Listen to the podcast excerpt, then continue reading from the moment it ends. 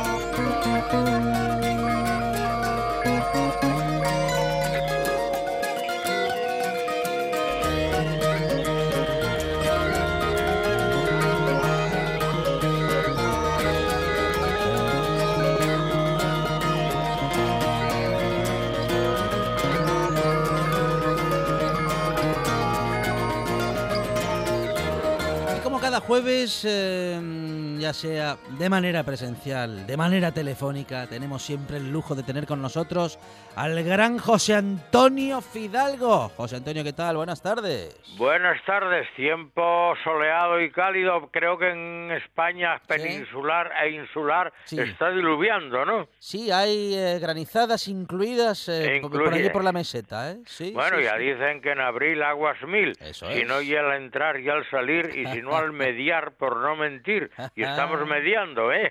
sí, sí, sí, sí. Bueno, ¿qué tal, qué tal va ese confinamiento radiofónico, domiciliario, etcétera, etcétera? Bien, con incluso pensándonos en traernos eh, la cama y unas mantas al estudio para que el confinamiento ya sea completo, pero bueno, procurando pues salirlo, bueno, lo menos posible o incluso nada, José Antonio. Hombre, eh, yo creo que todas las cosas hay que hacerlas con relativa con relativa prudencia, ¿no? El salir nada, cuando a veces es necesario el salir, pues hay que entenderlo. Otra cosa es salir 17 veces al día, de las cuales 18 son por la mañana y 125 por la tarde, ¿no? Pero bueno, eh, yo creo que, que si todos somos responsables en, la medida que, que, que se nos exige, pero sin sin estridencias, ¿no? Sencillamente hacer lo que hay que hacer en el menor tiempo posible y en la menor distancia posible y ya está. Claro que sí. Creo yo, ¿eh? Bueno, eh, seguramente serán esas las medidas que en adelante y que en las próximas semanas acabarán anunciándose, ¿no? Cuando, en fin, cuando cuando se modifiquen las cosas. No obstante, de momento, José Antonio, seguimos, seguimos, seguimos en casa, ¿eh? Eh, sí, en casa, hombre, en casa. Oye, con hacer la compra una vez o dos veces a la semana y bien repletos en lo necesario, eh, porque se eh. está comprando el superfluo muchísimo, ¿eh? Claro, dice, vamos a tener que quedar sin levadura, vamos a quedar sin levadura de tanto hacer pan. No dije, el problema es que si quedamos sin levadura no podemos hacer cerveza, hombre. Ay, ay, ay, ay, ay, ay. Bueno, pero mm, contamos con que los fabricantes de cerveza te estén bien provistos Esté bien provistos de levadura. Bien proveídos. Sí, sí, sí. decía antiguamente. Dice, bueno, si, si nos quedamos sin levadura no hay problema, le ponemos cerveza al pan y Santas Pascuas. Claro, claro claro, oye, y no veas lo bien. Por ejemplo, cuando, ¿eh? cuando se prepara un bizcocho para un bizcocho normal de harina, mantequilla, huevos y tal y tal tal.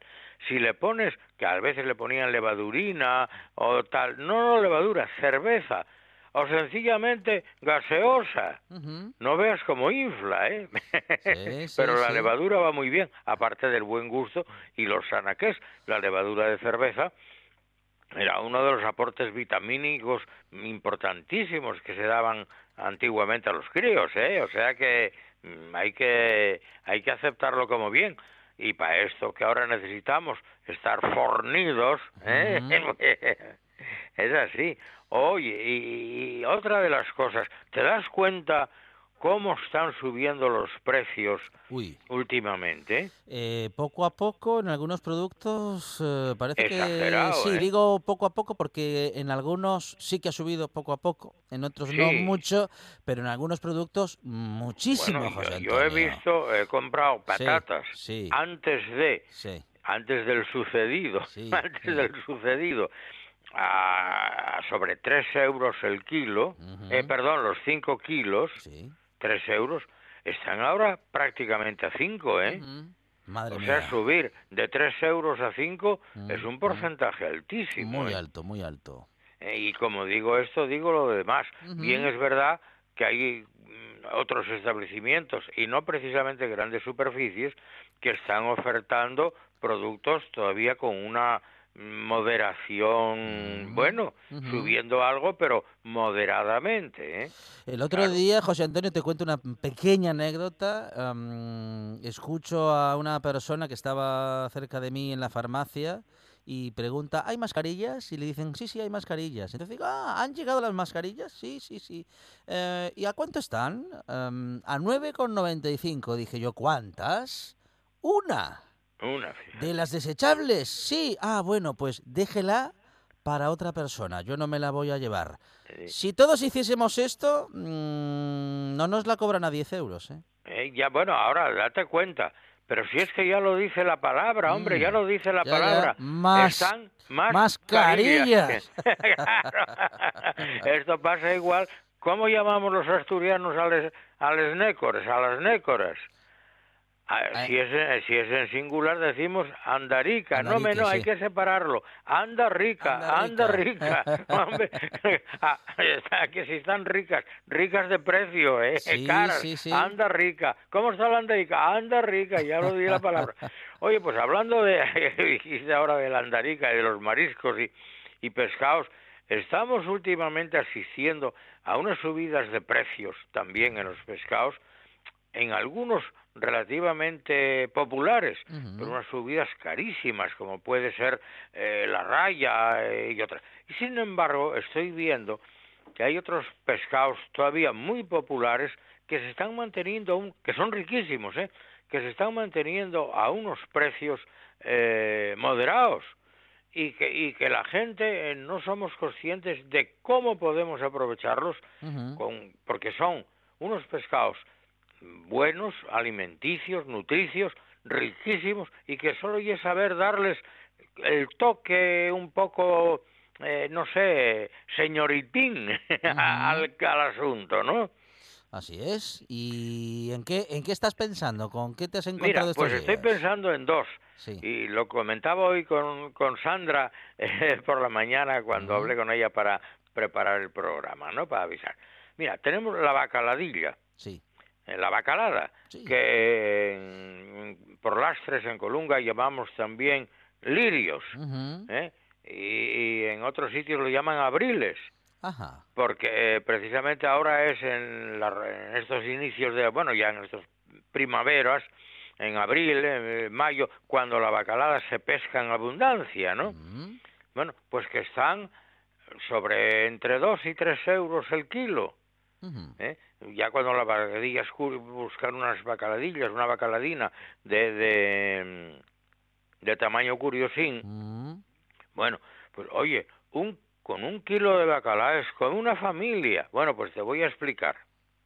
En vez de freírles normalmente, eh, en aceites y más, o sea, vamos a, bueno, una vez quitada la cabeza y, y mm, aletas y eso, y de eso, vamos con mucho cuidado a desespinarla, quitarle la espina central, ¿eh? y entonces dejarla en espaldera, en, abierta así en, en abanico, ¿verdad? Mm, Sí. Bueno, pues esa piecina vamos a untarla con queso, con queso de untar. ¿eh?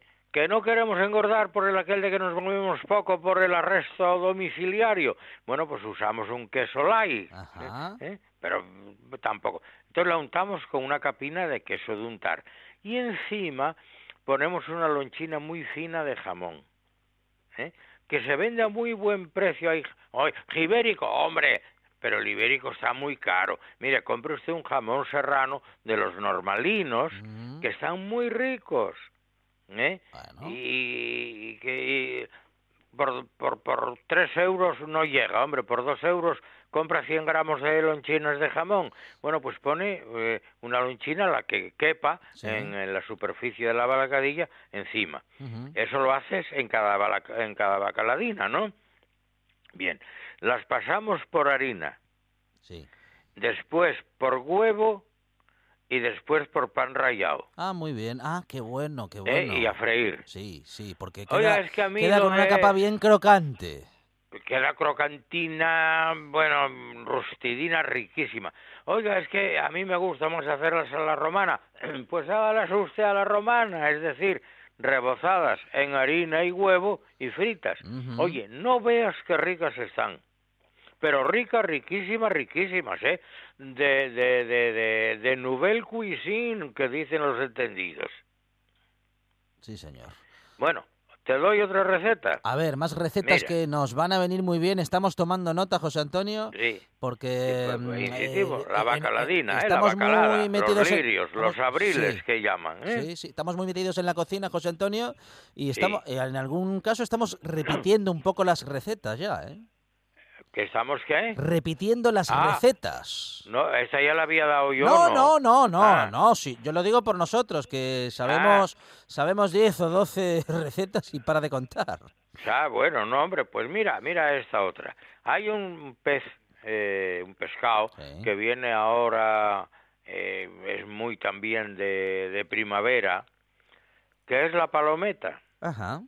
La palometa gris, la palometa negra, que no la, no la palometa roja, que luego eh, llamamos el rey, el virrey, no, eso, eso está a un precio... Eso eh, son palabras eh, mayores. Sí, sí, sí, sí, estratosférico. ¿eh? No, no, no. La palometa negra, la palometa gris, eh, bueno, que- yo tengo anécdotas de este pescado increíbles, ¿no? Eh, curiosísimas. Ya sabes que el nombre castellano, bueno, los, este ya lo usaban mucho en Andalucía, en la cultura árabe. Ajá. Ah, sí. Y el nombre árabe de este pez es sabut.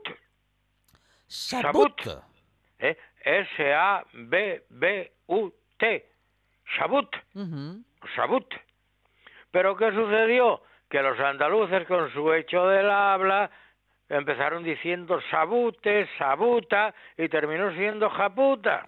Epa. Ah, Y el nombre, el nombre castellano Ajá. ahora es palometa o japuta, está aceptado, Ah, es va. el nombre correcto. La Ah. Brahma Ray, japuta, que ya sabes que los andaluces para esto a veces son muy metódicos y muy comedidos hablando. Ujú. Por ejemplo, tú a un andaluz no le hables de una culebra, es la bicha. Anda. La palabra culebra o Sí, víbora sí, mm, mm, mm, Claro, le da claro. cierto repelús, hay que decir la bicha. Entonces estos andaluces así, algunos mm, que siempre emplean la palabra japuta, pero si no, un poco así comedidos, dicen el pescado de mal nombre. ¿eh? Claro, para no tener para que disimular. para Oye, no tener que estar con palabrotas todo el día cada vez Sí. que le nombran. Ponme tres piezas de esas del pescado del mal nombre, Sí, ¿eh? sí, sí, Ese sí. pescadito, bueno, el pescadito. Pues eh, los gallegos le dicen castañeta. Eh, no explico el por qué. Bueno. Vale. Pero bueno, si pensamos en el nombre castellano que te acabo de decir, hay que buscarlo por ahí. sí, eh, sí, sí. castañeta. Aquí nosotros decimos normalmente palometa, que es también palabra aceptada castellana correcta. ¿eh? Sí. Bueno, pues eh, de la palometa, fíjate, la, una de las referencias muy curiosas sobre eh, este pescado como mm, un alimento muy popular propio de clases humildes, de clases, eh, nos lo da o nos lo dio en 1925 don Julián Zugaza Oitia, que fue un personaje escritor, eh, político y fue ministro de la gobernación cuando era presidente de la República Española eh, don Juan Negrín, Mm, aquel catedrático de fisiología que él era canario, don Sí, Juan Negrín, sí, sí. su Gazagoiti era vasco. Bueno, pues eh, ese, yo lo conté todavía el otro día, porque claro, yo tengo que hablar de Colunga, ¿eh? Ah, hombre, claro, claro. claro. Y don Juan Negrín, que era catedrático de fisiología y fue profesor y luego gran amigo en su día ah, de don Francisco Grande Cobian, nutrólogo y catedrático también de fisiología, aunque luego cuando retornó a España lo nombraron catedrático extraordinario de bioquímica. O sea que la palometa, además de pescarla en lastres, también está relacionada con Colunga a través de don Juan Negrín y de su ministro de la Gobernación. Bueno, pues Mira, la palometa normalmente se pone en sal, se frita y en salsa de tomate, se tal. Pero eh, hay, yo tengo una receta que está exquisita, que es ponerla al horno. Fíjate qué fácil. Vas al, al pescadero y le pides que te, bueno, que te le quite, le corte las aletas y esas cosas y tal, y te la eviscere. Y las came, bueno, que la raspe un poco lo que pueda. Entonces la limpias, le llevas a casa, la abres un poco por la barriguita, le limpias bien los interiores y la untas, ¿eh? haces, preparas un adobo de aceite, un poco de vino blanco, ajo, sal y un poco de perejil, ¿eh? Y eh, esa- ese adobo lo dejas macerando un, nada, como media orina, y con ese adobo, eh, o sea, eh, untas interior y exteriormente la, la palometa. ¿De acuerdo? Bien. Entonces la vamos a poner en una fuente de horno. Perdón. Sí. Y le damos tres, dos cortes transversales, así un poco en diagonal, un poco en oblicuo. Le damos dos cortes transversales y introducimos en ellos eh, unas rodajitas finas de limón. Bien, esa palometa la vamos a llevar al horno y le ponemos por encima eh, unos aros de cebolla y unos aros de pimiento verde y de pimiento rojo al gusto de cada uno. Más pimiento verde que rojo, más rojo que verde, o nada de los dos, o poco de los dos. Pero yo aconsejo, por ejemplo, al 50%. Aros de cebolla, eso sí, una camita de aros de cebolla por encima y por los laterales. Y luego por encima también aros de pimiento, alternando rojo y verde, que queda como muy guapo y parece así una banderita, banderita tú eres roja, banderita tú eres verde, banderita tú eres blanca, ¿no? Bien. Y regamos con un buen chorro de, de aceite de oliva y otro chorro de buen aceite, iba a decir de buen aceite, de un buen vino blanco, blanco de guisar, pero un buen vino blanco de guisar, ese fuerte, recio, castellano, ¿eh? Oye, hay un vino de rueda, un vino albariño. No, hombre, no, un vino blanco fuerte, fuerte. O un vino andaluz, un fino andaluz, por ejemplo, un manzanilla andaluz, ¿eh? También. Muy bien. Y, sin más, tenemos el horno precalentado a unos 180 grados, Sí. grados Celsius, y lo metemos a horno. Sí. Eh, como a los 10, 12 minutos de horneado, eh, vamos a colocar en todos los laterales de la fuente de asar, en lo que nos quedó, ¿verdad?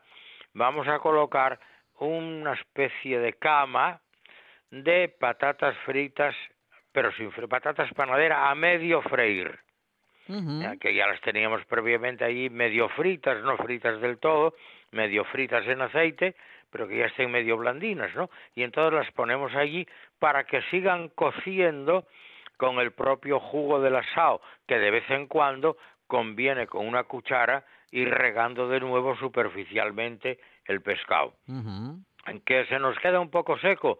Pues humedecemos con un poco de caldo de pescado, eh, si lo tenemos, y si no con agua, o si no con agua en la que disolvimos un cubito de caldo de pescado, o sea, trucos hay muchos, ¿verdad? Eh, y lo vamos regando por encima para que no se nos seque. Bueno, a ese agüita o a ese caldito de pescado o a ese agüita en la que disolvimos eh, un cubito de tal, le añadimos también un toque de, de vino blanco, pues miel sobre hojuelas, ¿verdad? Y vamos a estar. Y yo creo que con otro cuarto de hora más de asado, si está el horno a unos 900, iba a decir 900, 190 grados, es suficiente, ya está. Hay que procurar que el pescado quede muy jugoso, porque la palometa eh, es un pescado que tiende, si se nos pasa la cocción, a estar seco, ¿entiendes? Entonces conviene que, que nos quede un poco jugoso. Y es preferible que hasta quede mm, suavemente crudo en el interior a que nos quede excesivamente rustido, ¿eh? Porque si no queda, queda seco. Pensemos que la palometa eh, es un pescado de los que podemos catalogar como blanco con unas características un poco de semigraso, es decir, tirando un pelín a pescado azul, pero sin llegar a ser pescado azul. Y tiene una carne magra, eh, prieta, apretada, eh, muy rica, muy sabrosa, con muy característico sabor marino, sabor a mar, ¿eh? y, está, y ya te digo, la puedes comprar ahora al módico precio entre 3,50 y, y 4, 4,50 euros el kilo. Bueno, pues son opciones ¿eh? para que en estos días podamos seguir comiendo productos eh, de temporada, productos frescos, eh, gracias al y- y extensísimo espérate, conocimiento de José Antonio Fidalgo. Diga, José Antonio. No, nada, ¿con qué la acompañamos? Como es un buen pescado, Sí. tenemos un buen vino blanco Mm. tipo albariño de Cangas del Narcea, Ah, hombre, que hay que promocionar los vinos nuestros. Claro ¿eh? que sí. Y disfrutarlos también. José Antonio Fidalgo. Compañero, gracias. Un abrazo. Buenas tardes, señoras y señores, y como decimos siempre, por si acaso, abríguense. La radio es información, noticias, actualidad. La radio es entretenimiento, es música. La radio es palabra. Pero sobre todo, la radio eres tú. RPA. Si nos escuchas, te escuchas.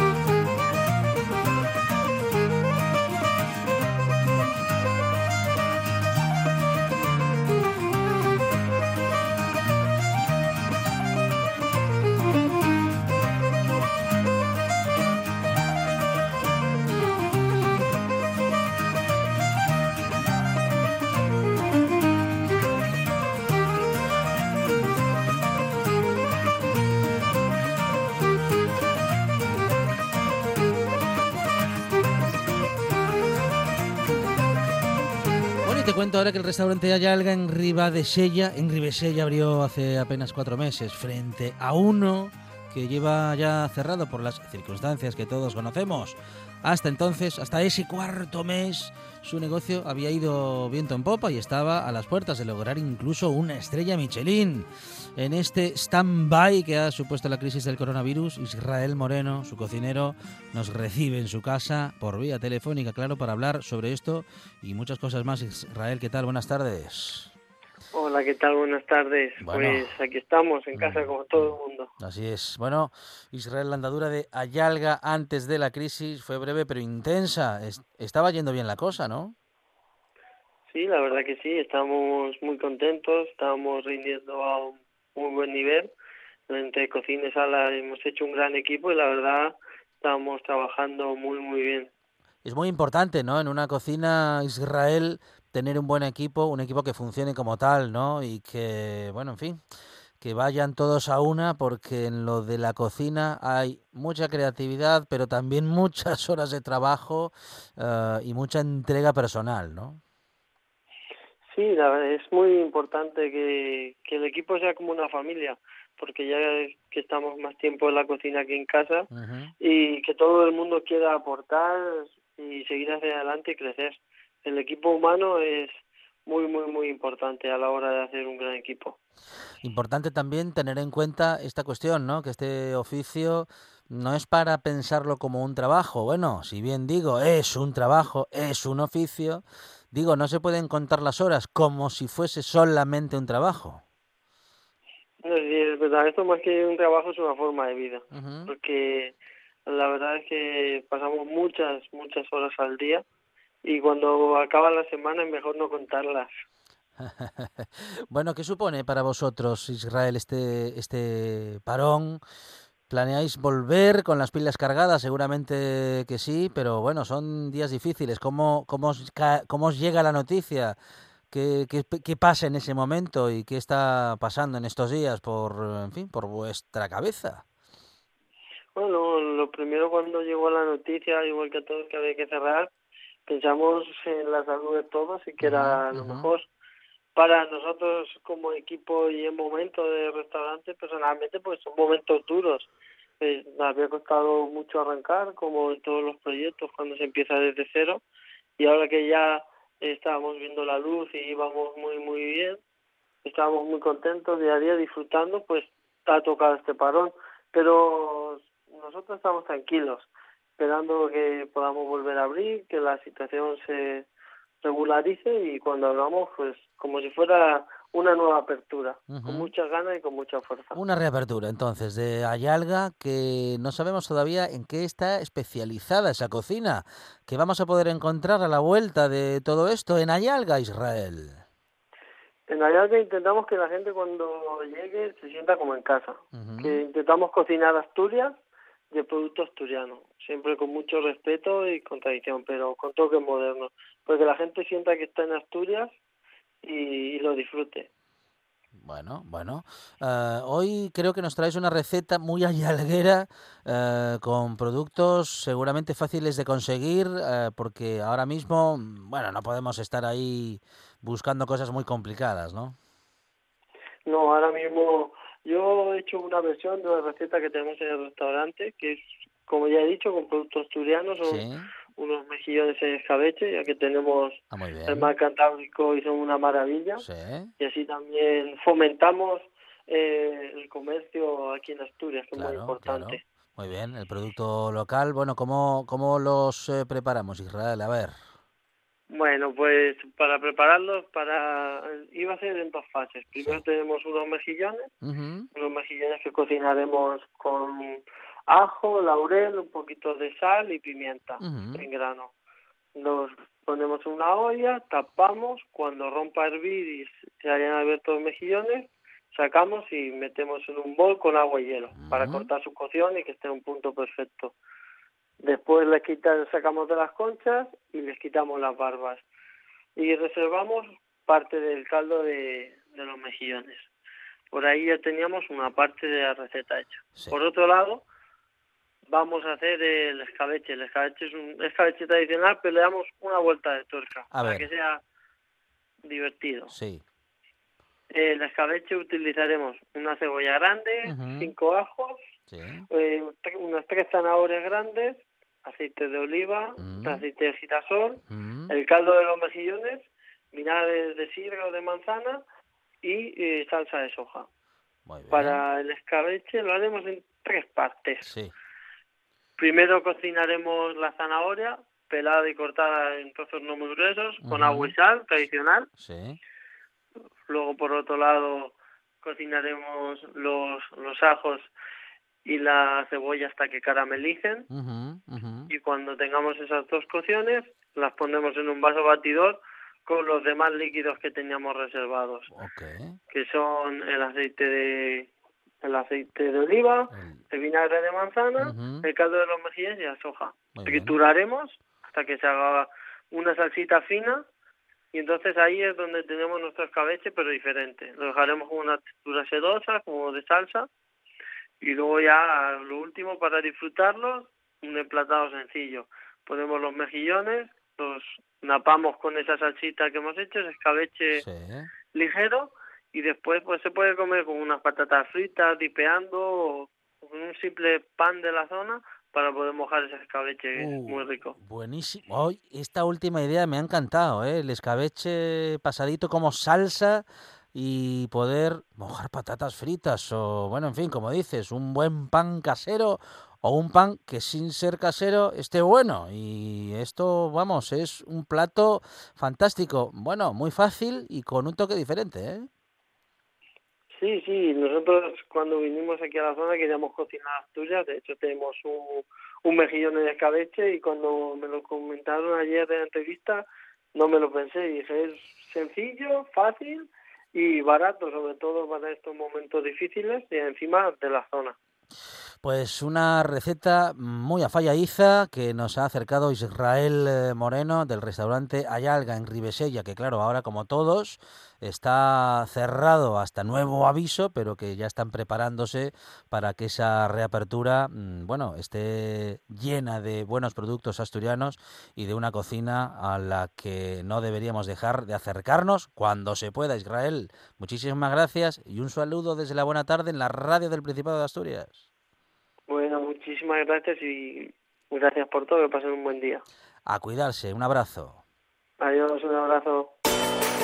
En toda Asturias. En toda Asturias. RPA. RPA. Esta es tu radio.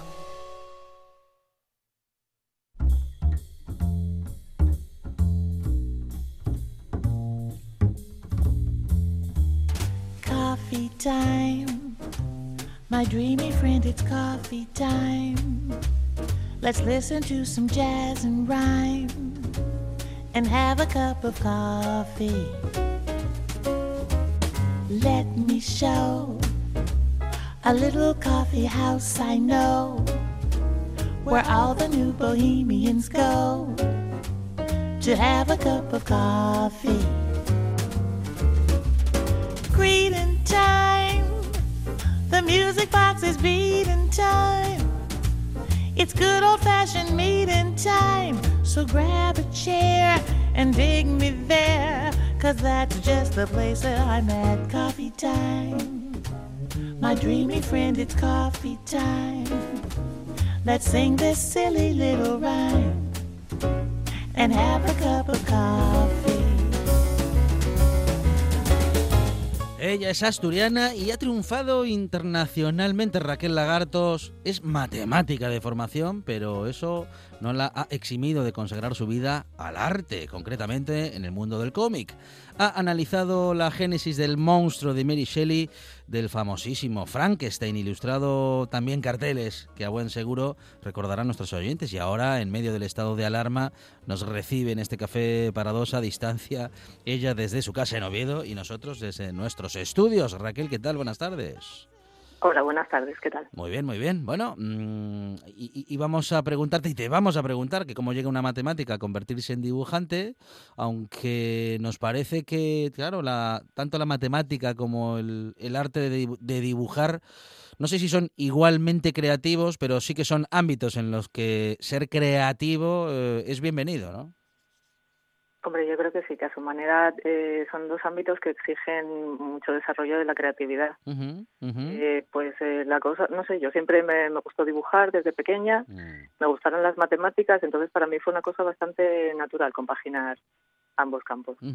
Bueno, eh, no obstante, llegas primero al mundo de las matemáticas, o al menos em, vamos a decir que te dedicas de manera arreglada a las matemáticas en primer lugar y, y, luego lo haces con el, con el dibujo o con la ilustración. ¿Cómo llegas a, a esto de las matemáticas primero y al dibujo después? Pues mm, como ya te digo, a mí me gustaba dibujar desde pequeña, pero nunca me lo planteé como una salida profesional. Entonces me gustaban las matemáticas, decidí estudiar la carrera y durante la carrera volví a conectar otra vez con, con los cómics, que ya de pequeña leía mucho, pues eh, Los Mickey, Mortadelo y Filemón, y de, alguna manera desaparecieron durante la adolescencia y volví a encontrarme con ellos durante la carrera y descubrí que, que era lo que yo quería hacer realmente, que yo quería contar historias a través del dibujo. Y esa primera postergación, vamos a decirlo así, Raquel, de, respecto de la ilustración, eh, ¿sucede porque no, no te parecía que pudiese ser un oficio, que pudiese ser una profesión? ¿Era algo, mm, bueno, en fin, más para divertirse que para poder dedicarse a ello profesionalmente? Yo creo que nunca me imaginé que una persona pudiera vivir de dibujar. Y yo creo que todavía a día de hoy, aunque vivimos en un boom de la ilustración, del cómic, de la novela gráfica, y cada vez se le da como mayor valor. Yo creo que hay mucha gente que se sorprende cuando se da cuenta de que hay alguien detrás de, todas estas ilustraciones, de los dibujos, de las viñetas de los cómics, mm, trabajando en ello un montón de horas en su casa. Es una cosa curiosa. Porque mm, eh, creemos, o, cree, bueno, yo no me, no me voy a incluir, pero mm, pueden ser muchos los que crean que esto de dibujar y eh, poner una reflexión eh, o un diálogo entre dos o tres personajes es una cosa que sale así sola, ¿no? Eh, y, que, y que no hay que trabajarse y, bueno, por el contrario, hay que trabajarse muchísimo y hay que estar con mucha información, con mucho conocimiento transversal, ¿no? Sobre muchos asuntos para poder resumir en tan poquito espacio toda una historia. Hombre, yo creo que cuando eres dibujante de cómic tienes que saber no solo de dibujos, sino también de tienes que saber de fotografía, de iluminación, dibujar absolutamente todo lo que te vaya a aparecer en la viñeta, eh, preocuparte de que quede bien, de que el público lo entienda, saber además de, bueno, no sé, no es solo dibujar, es, un montón de, preparación y de estudios previos que, y bueno, luego cuando ya lleva documentación el cómic, si te metes en algo histórico, eso ya va es un montón de trabajo, sí. ¿Y cómo, cómo se mete una con la, génesis del monstruo de Mary Shelley? Digo, para meterse con algo tan visto, ya tan eh, bueno, tan tan tan tan profundizado ya por muchos eh, y tantos autores y autoras, eh, y, y, te metes con un Frankenstein al que quieres analizar desde su origen. Yo creo que aquí lo que queríamos tanto Julio como yo era eh, un poco abordar por qué, o sea, por qué ese cambio de, de, imagen del monstruo, por qué esa simplificación del carácter del monstruo, porque en la novela de Mary Shelley el monstruo es una criatura muy compleja, y con un vocabulario muy rico, que le interesa la cultura, que lee, que le interesan los humanos y que lo único que quiere es ser querido y ser aceptado. Y sin embargo sufre mucho porque la sociedad no hace más que tirarle piedras e intentar prenderle fuego. Y sin embargo el monstruo que nos llega a nosotros y que incluso en vida de Mary Shelley en las primeras representaciones teatrales ya fue así, es un monstruo estúpido que no articula dos palabras seguidas, que no que no entiende, que asesina sin querer. Y entonces nos interesaba mucho por qué ese cambio, por qué ella permitió eso y queríamos analizarlo eh, pues un poco a través de su vida y de su obra y también la relación que ella tenía con el monstruo, que siempre fue como muy especial, es, un espejo de ella. ¿y, qué y, habéis descubierto por qué? ¿Por qué hay, vamos a decir, que esa disforia o ese... Mm, en fin, esa modificación ¿no? entre el relato y lo que habíamos conocido mm, eh, gráficamente del monstruo y su descripción. Sí, bueno, Mary Shelley es una mujer que tuvo una vida muy complicada, muy difícil. Se le murieron, se le fueron muriendo sus hijos, solo, sobrevivió uno. Se murió su marido, Percy. Su padre eh, la echó de casa, de alguna manera la repudió, la sociedad le dio la espalda, la culparon de alguna manera a la muerte de Shelley. Sus amigos fueron muriendo. Entonces, de alguna manera ella, la manera que encontró de adaptarse y de o intentar vivir en la sociedad fue, pues, volverse un poco más conservadora, podríamos decir. Entonces yo creo que de ahí pues eh, que ella permitiera que hicieran esa adaptación del monstruo. La sociedad cristiana de aquella época no estaba adaptada, o sea, no estaba preparada para, para una criatura que es inteligente y sin embargo es tan terrible y tan diferente del ser humano y a la vez tan parecida. Casi que fue una adaptación eh, por necesidad, ¿no? A, a, aquellos tiempos, porque claro, Mary Shelley se atrevió con algo para lo que posiblemente la sociedad entonces no estaba preparada, Raquel. Sí, yo creo que sí que fue una manera de, de sobrevivir. Bueno, volviendo a, a, ese, a esa combinación que, que has hecho de, estas, eh, de estos dos oficios, de estos dos conocimientos, eh, volvemos a ese salto a la profesionalización que haces respecto del dibujo, que llega ya hace algunos años, también con una formación de por medio y que me parece que, combi, que, que lograste combinar o que tuviste que combinar entre lo que ya era tu profesión, tu actividad habitual, que era ser profesora de matemáticas, y prepararte para, bueno, pues eso, para esa formación en dibujo. ¿Cómo hiciste para combinar eh, ambos oficios, Raquel? Pues eh, cuando entré en la escuela justo se me acababa un contrato que tenía dando clases y entonces decidí hacer un parón para dedicarle, porque si quieres hacer algo, pues yo creo que hay que... Eh, mil, mil, disculpas, Raquel, eh, Raquel Lagartos, mil disculpas porque tenemos que dar paso a nuestros servicios informativos. Rueda de prensa telemática de la situación del coronavirus en Asturias eh, será a cargo de... Bueno, estamos, estamos ya con el sonido de la rueda de prensa. Adelante, compañeros.